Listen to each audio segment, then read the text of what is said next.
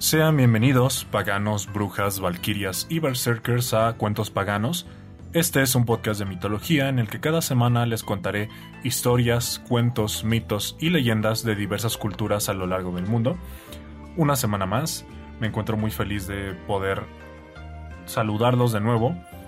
El día de hoy no tenemos una introducción muy larga, ya saben lo mismo de siempre. Visítenos en nuestras redes sociales, el grupo de Facebook Contistas Paganos. Eh, si nos escuchan en Spotify, que sepan que también estamos en YouTube y viceversa. Eh, visiten la página de Instagram en la descripción. Todos los links a las redes sociales van a estar en la descripción. Así como si por ahí están perdidos y no saben, tenemos una cuenta de TikTok en la que hablamos sobre todos estos mitos que también les voy a dejar en la descripción. Entonces, a lo importante. El día de hoy voy a hablar sobre una mitología que Personalmente no conocía demasiado hasta hace poco. Obviamente sabía de su existencia, pero no me había adentrado a leer sobre los mitos y debo decirles que me estoy enamorando de una manera enorme acerca de todas estas historias porque, como deben de saber, y si no lo saben se los cuento, las mitologías en Europa y en toda la parte que es Grecia tienen un origen en común, que es el proto-indoeuropeo de aquí viene la mitología nórdica, la celta, la griega, la egipcia, la mitología india. Entonces es por eso que en estas mitologías comparten tantos elementos en común, porque todas, todas vienen de pueblos cercanos, que con el tiempo fueron evolucionando y adaptándose al entorno y el contexto social de cada pueblo. La cosa es que hay otras mitologías que están más alejadas de este núcleo, que tienen elementos que a mi consideración son muy interesantes, tropos que no son tan comunes en otros mitos, como es en la mitología mexica o el caso de la mitología de la que les voy a hablar, el Shinto. El Shinto es la religión que se practica en Japón.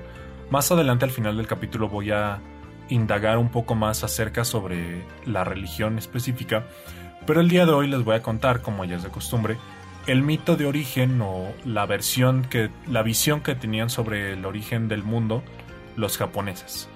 De hecho, esta mitología el Shinto tiene elementos que toma tanto de los mitos de China como de los mitos de Corea, toda esa parte de Asia. Sin embargo, creo que el Shinto es la que lo ha llevado un poco más a la cultura popular y se van a dar cuenta aquí si ustedes son fans del anime que muchos de estos nombres aparecen en un montón de animes muy conocidos, entonces espero que lo disfruten. En un tiempo muy antiguo, justo antes de la creación del universo, surgieron los primeros kami, o dioses. Aquellos primeros cinco seres serían conocidos como los Kotomatsukami, quienes reinarían en el reino celestial de Takagamahara. Takagamahara es algo similar, si lo aterrizamos a otras mitologías, lo que sería el Olimpo, lo que sería Asgard, lo que sería el cielo, obviamente guardando sus distancias, pero para que nos vayamos haciendo una pequeña idea. Los Kotomatsukami nacieron en dos grupos. El primero sería conocido como Souka Sashin, o los tres creadores, y estaría conformado por Ameno Minaka Nushinokami, quien sería conocido como el principal maestro o el kami solitario pues él fue el primero en aparecer de los kami. De él se crearía la esencia del universo mismo. Después nacería Takami Musuhi no Kami, quien sería conocido como el gran creador, aquel que le daría forma al universo y al mundo. La última de ese primer grupo en nacer sería Kami Musuhi no Kami, la divina creadora, quien crearía las plantas y la vida. Tras la creación de estos tres dioses se ocultarían del mundo. Dicha acción sería interpretada después como su muerte. Después de que este grupo le dio origen al universo, surgiría el segundo grupo, conformado por Umashi Ashi Kabi no Kami. Todos los nombres son así de complicados. Estoy haciendo un gran esfuerzo para pronunciarlos lo mejor posible. Este Kami sería la energía, y también sería el primero que emergería de la Tierra en forma de una caña. El segundo en nacer sería Amenotoko Tachi no Kami, el cielo. De este Kami se nos cuenta que no tenía una forma definida ni tampoco atributos, sería el último de este grupo de cinco kami celestiales. Tiempo después de la creación de las primeras deidades, aparecieron los Kami Yonanayo, las siete generaciones de kami consecuentes, quienes también se dividirían en dos grandes grupos. Los primeros dos kami se generarían del caos de la tierra, siendo el primero Kuni no Tokotachi, el kami de las montañas. De él se dice que reside en la cima del monte Fuji. Este monte tiene una gran importancia en Japón ya que se encuentra en el centro de Japón y es el pico más alto de la tierra del sol naciente. Tras él nacería Toyo Kumo no Kami, quien tomaría la forma de la primera nube. Estos dos kami se ocultarían de los demás después de ayudar a forjar el mundo, de una forma similar a sus antepasados los Kotomatsukami. El segundo grupo de kamis sería el más importante de las siete generaciones, pues de este emergerían todos los kami y espíritus de Japón, además de conformar la creación del país y sus islas. Incluso, ellos serían los primeros kami en formar parejas de sexos opuestos, quienes se complementarían los unos a los otros. La primera pareja estaría formada por Ujini, el barro masculino, y Sujini, la arena femenina. Los voy a decir en ese orden, masculino-femenino, para que lo lleven en su mente. Ambos kami emergieron del agua y su unión ayudó a formar la tierra. La segunda pareja en emerger estaría conformada por Sunuguji, que son los cuernos, e Ikuguji, la naturaleza. Ambos desarrollarían a los primeros seres vivos del mundo, quienes serían los animales y las plantas. La tercera pareja se encontraría conformada por Otonoji y Otonobe. Ellos le asignarían a cada ser del mundo su respectiva sexualidad. La cuarta pareja estaría formada por Omodaru y Ayahashi Kone. Según la tradición Shinto, ambos forman parte de un solo ser perfecto. Y por último, la quinta pareja, los kami más jóvenes de esa generación, Izanami e Izanagi, Padre Cielo y Madre Tierra. Sus nombres significan hombre y mujer que invita, respectivamente. A dicha pareja se le sería asignada la tarea de crear las islas de Japón. De igual manera, se dice que todas las generaciones consecuentes de dioses, o como ya lo mencioné, kami, vienen de estos mismos.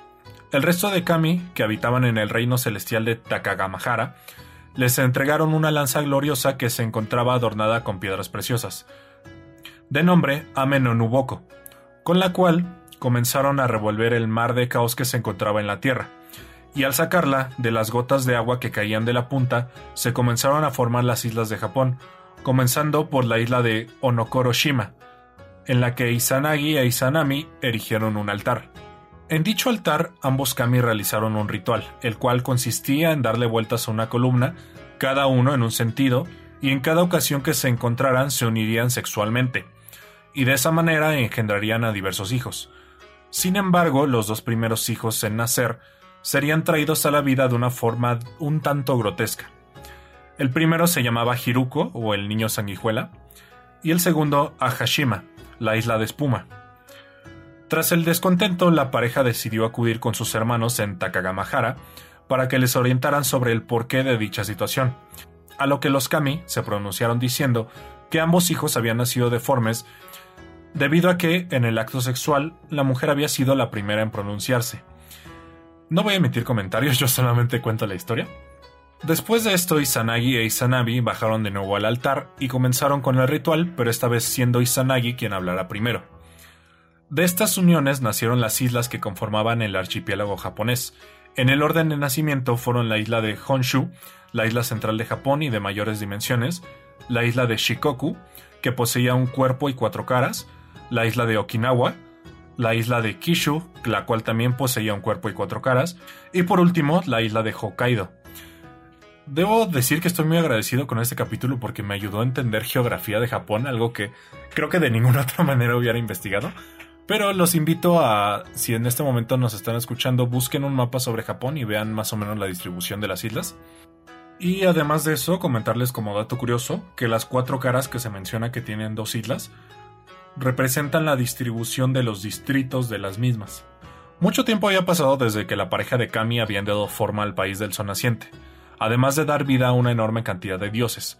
Sin embargo, la tragedia llegaría a sus vidas. Un día, Izanami daría a luz a una bestia de nombre Kagotsuchi, quien sería el Kami del Fuego. Este evento la dejó herida, por lo que murió. Se quemó con el fuego, entonces causó heridas mortales. Izanagi, molesto, asesinó a Kagotsuchi despedazándolo.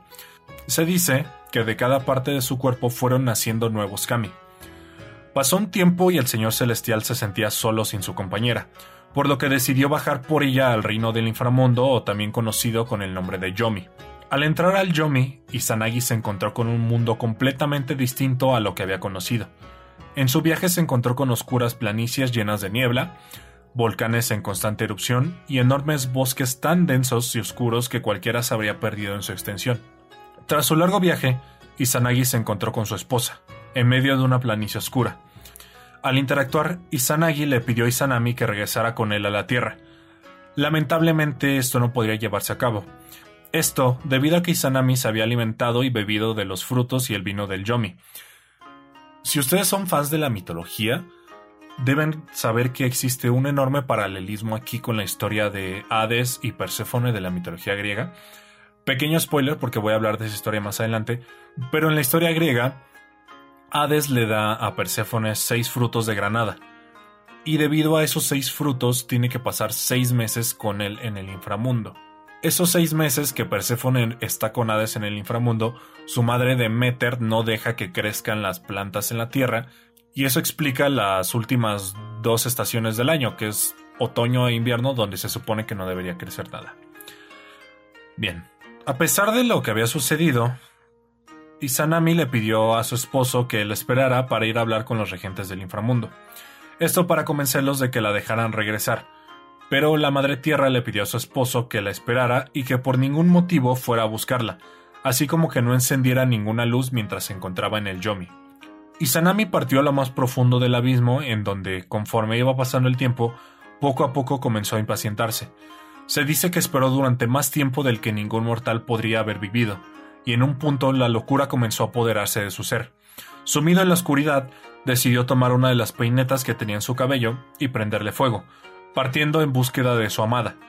Después de un tiempo llegó a una antigua cabaña abandonada en la que encontró el cuerpo putrefacto de Izanami siendo devorado por demonios del trueno. Izanagi se sintió aterrorizado por la escena, soltando un grito de horror tras mirar la imagen desfigurada de quien en vida fuera su mujer, y con ello despertando a Izanami. Al percatarse de la presencia de Izanagi, Izanami se enfureció, y envió a las bestias y demonios del Yomi tras de su esposo, llena de cólera, pues el Señor del Cielo había faltado a su promesa. Izanagi comenzó a huir del Yomi, con todos los espíritus malignos detrás de él, al llegar a la entrada física del inframundo, pudo notar la presencia de su esposa, quien había emprendido en su persecución. Al salir del inframundo, Izanagi tomó una pesada piedra y con ella tapó la entrada. Tras la piedra pudo escuchar la voz de Izanami, quien le dijo que la piedra no importaba, pues eso no sería capaz de detenerla. El Señor del Cielo le dijo a su esposa que no planeaba más seguir en la tierra, y que viajaría a Takagamahara, donde no podría encontrarle jamás además de terminar en ese momento con su lazo matrimonial. Izanami, molesta, instauró una maldición sobre el mundo, y le dijo que por cada día que pasara mataría a mil humanos, a lo que Izanagi contestó que él crearía a 1500 más. Algunos dicen que con estas acciones Izanami se convirtió en la primera Shinigami de la historia, los Shinigami son dioses oscuros del inframundo del Yomi, como ya lo mencioné. Espero hablar más a detalle de ellos, pero son muy populares en la cultura en general. Me parece que uno de los personajes del anime Dead Note es un Shinigami. Este creo que se llama Ryuk. La verdad les pido una disculpa, no soy tan fan del anime, pero últimamente estoy viendo un poquito más porque me encanta la cultura japonesa. Después de eso, Izanagi partió de aquel lugar en rumbo del reino celestial. Después de eso, Izanagi partió de aquel lugar en rumbo al reino celestial, pero antes debía purgar toda la contaminación que el inframundo había dejado en su ser, por lo que se dirigió a unas aguas termales mágicas. Al llegar allí, el dios comenzó a desvestirse y de su ropa y piel al contacto con el agua comenzaron a nacer nuevos kami. Pero los más importantes de aquí sería un grupo conocido como los Tres Niños Nobles, los cuales serían Amaterasu, Kami del Sol, quien nació del ojo derecho de Izanagi, Tsukuyomi, Kami de la luna, quien nació de su ojo izquierdo, y Susano, Kami de las tormentas y el mar, quien nacería de su nariz. Antes de partir hacia Takagamahara, Izanagi dejó encargado el orden del mundo a sus tres hijos, entregándoles un espejo a Amaterasu, de nombre Yata no Kagami, y unas joyas a Tsukuyomi, de nombre Yasakani no Matagama. Tiempo después estas reliquias serían entregadas por Amaterasu a los emperadores de Japón como símbolo de su poder, pues se dice que Amaterasu es antepasada de todos los emperadores de Japón, ya que su nieto sería el primer emperador. Además de ello, de a partir de aquí comienza una saga muy interesante que es un conflicto entre Susano y Amaterasu. Amaterasu es, como ya lo mencioné, la diosa Kami del Sol, es prácticamente la diosa más importante del Shinto, pero resulta ser que su hermano le tenía celos. Entonces comenzó a hacer varias cosas para intentar sacarla de su poder, pero eso se los contaré en la próxima historia que hablemos sobre Shintoísmo. Muy bien, pues hasta aquí llegamos al final del mito. Pero cada capítulo intentaré hablar un poco, profundizar un poco más en, el, en la filosofía y en la religión de la historia que estoy contando. Una cosa interesante que mencionar sobre las reliquias que les mencioné. El espejo Yata no Kagami, las joyas Yasakani no Matagama, se unieron a una espada que recibiría Amaterasu como regalo, que se llama Kusanagi no Tsurugi, y estas tres reliquias son las reliquias imperiales de Japón. Se supone que cada emperador las recibe del emperador anterior, porque como les mencioné, en teoría en el mito Amaterasu se las entrega al primer emperador. Estas joyas están en el templo Amaterasu en Japón. No sé exactamente dónde están, pero si tienen la oportunidad de visitar el templo, me parece que están en como en tipo exposición para que las puedan ver y otra cosa interesante que mencionar es que estas joyas se dice que son kami también. Ahora, durante todo el capítulo me escuchaban repetir una y otra vez la palabra kami. Esta palabra la traducimos normalmente como dios o dioses. Algunas otras personas también la traducen como espíritus, fantasmas, demonios, etc. Realmente este es un esfuerzo de nosotros de entender estas deidades o estas figuras, pero la palabra correcta siempre va a ser la original. Kami es simplemente Kami. Si ustedes escuchan en otras fuentes, en otros mitos, que hablan sobre la diosa del sol Amaterasu, saben que se está refiriendo a la Kami del sol, Amaterasu. Realmente no, no afecta mucho a la historia, pero sí considero importante el comenzar a dejar claros algunos términos, sobre todo porque hablando de mitología, hay palabras que hemos tenido que adaptar a nuestro vocabulario, pero pues realmente el término Dios es de origen griego, de hecho la palabra Dios viene de, viene de Zeus, que no, no, es, no recuerdo exactamente cuál es la etimología, pero es algo así como Padre Celestial. De ahí también el por qué al dios judio-cristiano se le llama Dios, aunque su nombre es Yahweh, Jehová o como ustedes gusten llamarle, o el tetragramatón. Pero yo considero importante, al menos en los mitos que yo relate, intentar apegarme lo más posible a las palabras que son correctas o que son utilizadas en el idioma palabras que como tal no tiene traducción. Por ejemplo, también con los nórdicos, la forma correcta de referirse a las deidades sería como Aesir o Vanir, pero de eso hablaremos después. Otra cosa interesante es que el Shinto, que como ya les mencioné, es la religión de Japón, el Shintoísmo, es un ismo, no es una religión convencional. Esta no comparte elementos que tienen otras religiones de Occidente, no tiene doctrina, no tiene fundador, no tiene textos sagrados y no tiene teología. Por lo cual algunas personas cometen el error de llamarlo filosofía. Realmente no es así, es una religión. Simplemente se aleja un poco de los paradigmas de lo que nosotros conocemos como religión aquí en Occidente. Sin embargo, si ustedes van a Asia y comienzan a aprender sobre esta religión, sobre las religiones chinas, sobre el taoísmo, sobre el budismo, se darán cuenta de que comparten una visión un tanto general o un tanto similar del mundo. Y otra cosa interesante también es que en Japón los practicantes, muchos practicantes del Shinto también practican rituales del budismo Zen. Esto, esto deriva en una ideología religiosa que es conocida como Shinto budismo. Hay un dicho en Japón que dice que uno nace Shinto y muere siendo budista, porque al final de su vida realiza los rituales del budismo para acercarse hacia la muerte. Y otra cosa interesante es que por lo mismo hay muchas historias que combinan elementos de ambas mitologías o de ambas religiones. Por ejemplo, recientemente en TikTok hice un video hablando sobre un anime que se llama Kimetsu no Yaiba o Demon Slayer, el cual de hecho no le fue muy bien a ese video, pero bueno, ahí hablaba sobre unos demonios que se llaman Oni.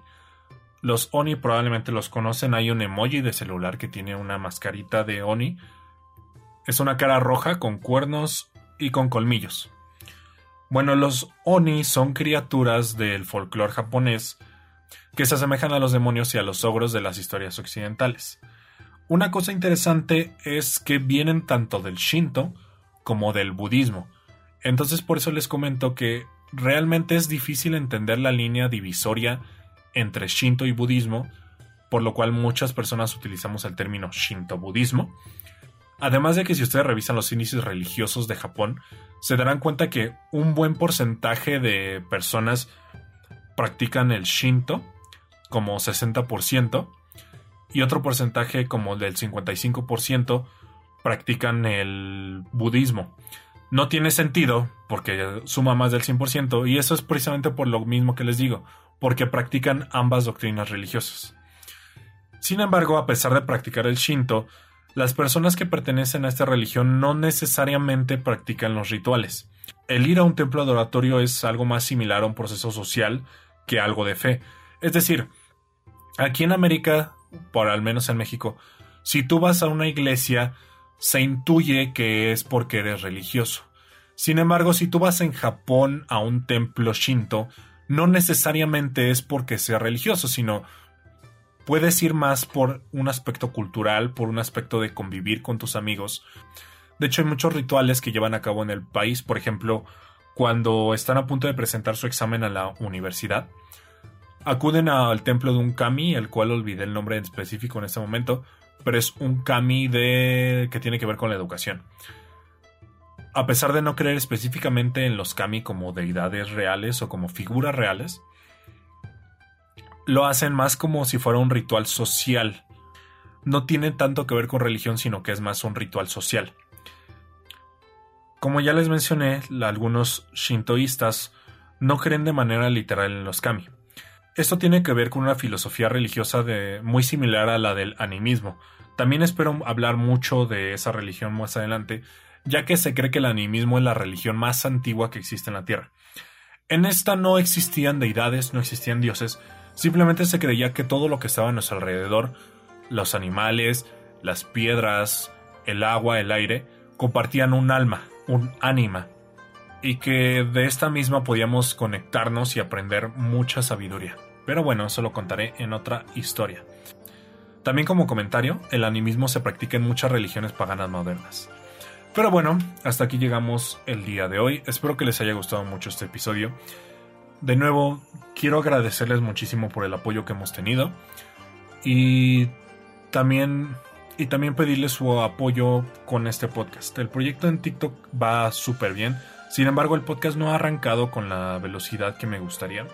Entonces me encantaría que me dieran la oportunidad de compartir el podcast con sus seres queridos, con personas a las que les gustaría conocer más sobre esas culturas, con sus amigos otakus, porque yo sé que varios fans de Naruto ahorita, cuando dije Izanagi, Izanami, Amaterasu, Tsukuyomi y Susano, les, les sonó bastante familiar.